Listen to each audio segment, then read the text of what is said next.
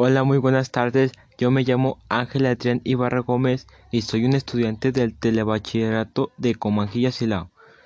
Hoy les hablaré sobre las principales especies de dinosaurios que dominaron el México.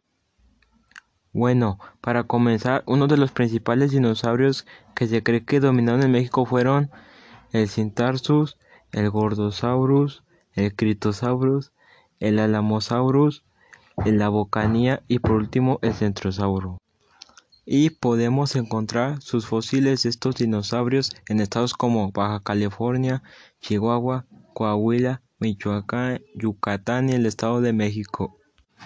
Estas especies de dinosaurios se caracterizaban por tener un tamaño y un peso impresionante, tener cada uno características especiales que les hacían superiores a otros tipos de dinosaurios y, además, se sabe que estos dinosaurios emigraron por todo el país. Mi dinosaurio favorito en lo personal es el Cintarlo porque fue uno de los dinosaurios más rápido, fue un excelente cazador y se cree que era uno de los carnívoros más rapaces de esa época. En conclusión me parece muy interesante este tema porque al estudiar los dinosaurios generalmente nos damos cuenta de la importancia que estos tuvieron. Solemos verlos como animales que una vez habitaron la Tierra y que trágicamente desaparecieron.